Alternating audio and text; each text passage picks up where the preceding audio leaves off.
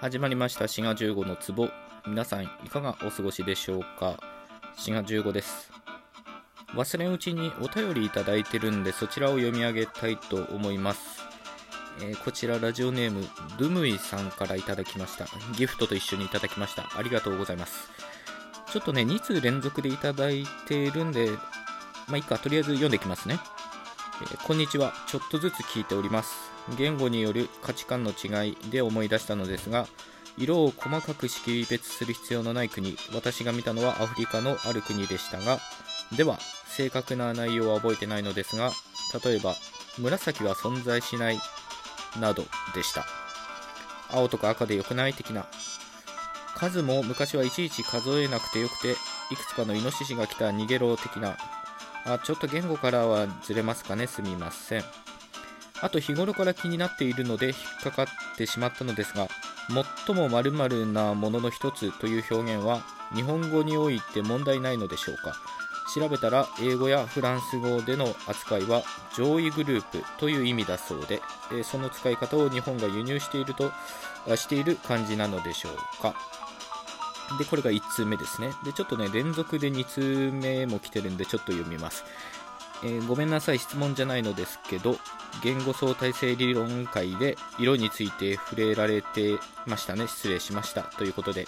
えーどうも、ドゥムイさん、ありがとうございます。まあ、自力で、えー部分的に解決された部分もあるっていうかね、えそういった感じですね。まあ、色の話はね、確かに、あの、ドゥムイさん言ってくださってるように、まあ、言語相対論の、まあ、格好のテーマなんですよね。まあ、数もね、確かにね、まあ、いちいち数えなくていいような言語もあって、まあ、数詞がね、4ぐらいまでしかないみたいな言語もあるんですよね。1、2、3、4。あとはいっぱいみたいな表現にするとかね。まあ言語っていうのはやっぱり話者にとって必要だから生み出されるというふうに考えれば、まあそんな数を数える必要がないようなとこでは数詞の発達っていうのは、まあそれほど重要ではないかもしれません。これは言語の問題であって知能の問題ではないっていうことをね、まあ強調しておきますね。で、えーお便りの後半の方にあった最も〇〇なものの一つですね、えーこれは確かに変といえば変ですね最もっつってんだからまあトップということで一つしかねえんじゃねえかと思われるところなんですがまあこれもドゥムイさんの指摘の通り翻訳借用と言われるものと考えていいと思いますね。借用っていろんなレベルであるんですけど外来語とか言われるようにカタカナで書くようなものはかなり見やすいものですけどそういうレベルの借用ではなくって日本語に翻訳した上で、まあ、そういった表現を借用するっていうこともありえるんですよね、まあ、これはいろんな言語でありえることです。でここでおっしゃってる最も〇〇なものの一つっていうのも翻訳借用の一つだしあるいは日本語の受け身分というか受動体っていうのは普通はね人しか主語に立てなかったみたいなんですよね。私は殴られたとかまあそんな感じですよね。犬に噛まれたとか。ただ何でもいいですけどこの調査は4月に行われたみたいに無生物の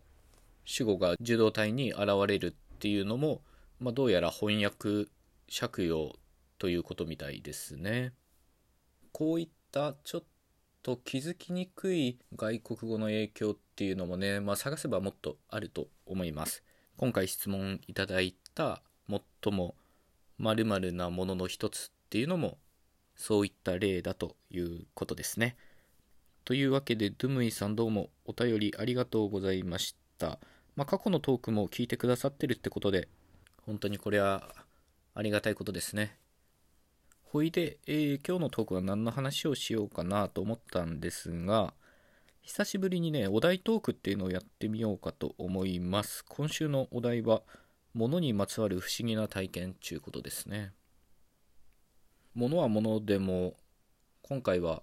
バドミントンのラケットについてね、ちょっとお話ししようと思います。過去のトークでも多分ちょいちょい言ってると思うんですけど、まあ、ライブ配信とかでも言ってるかな。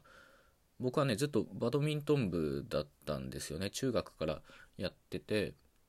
まあ今はねちょっとこういう状況だから気軽にできないですけど、まあ、ずっと継続的に続けてる競技なんですよね。まあこれはバドミントンに限った話じゃないですけどやっぱねスポーツする上で道具っていうのはこだわる人はすごいこだわる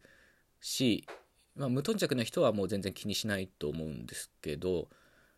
まあ特にバドミントンの場合はねもう感覚のスポーツなんで自分にしっくりくるような、まあ、ラケットだったりシューズとかあるいはラケットのガットもそうですよね、まあ、そういうのを気にする人が多いと思いますね。これはね未経験者の方はね全然わかんないと思いますねまあ、僕もそうだと思います自分がバドミントンしてなかったら全然わかんないと思うし逆に僕が他の競技の道具とかをまあちょっと使ってみたりとかしても違いとか全然わかんないと思うんですよね。やっぱりこれは長らく競技をやってる中でわかることなんですよねこのこだわりっていうのはね。特に中学高校とか、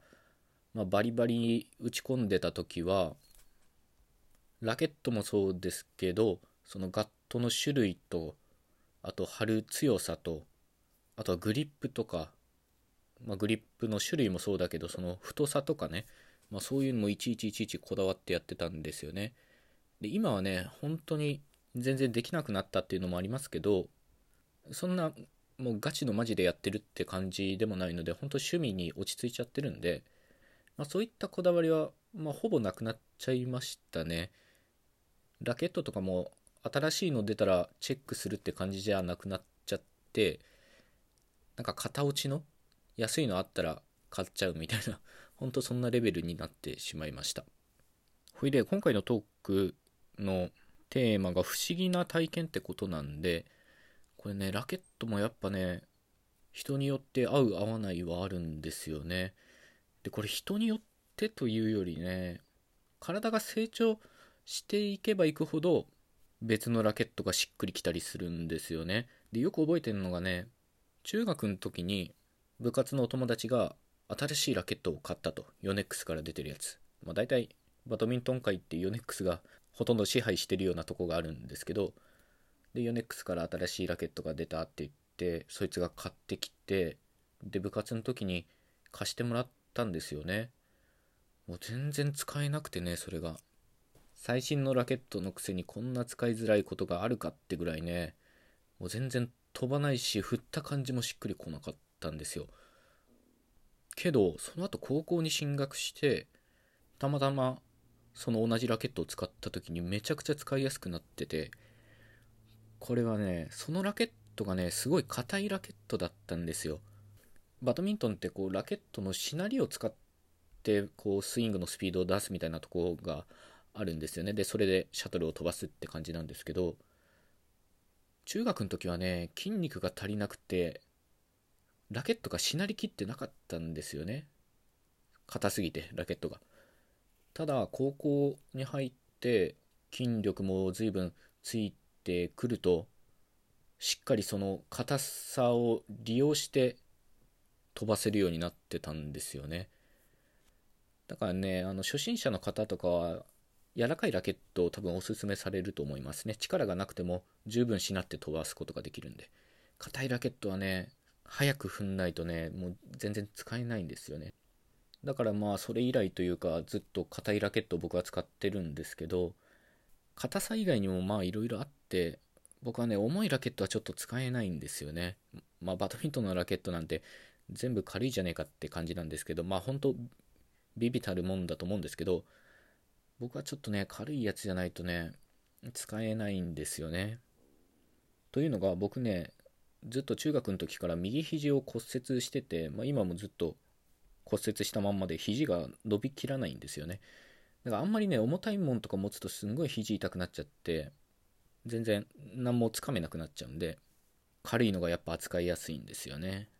だからね僕の右手で持てる一番重いものはバドミントンのラケットですね。ボーリングとか多分できないと思うな。まあそういうことでバドミントンのラケットってまあ、人によって合う合わないはあるよっていうまあそういうお話でしたね。それも成長によって変わるっていうことを実感したというまあそういったお話でした。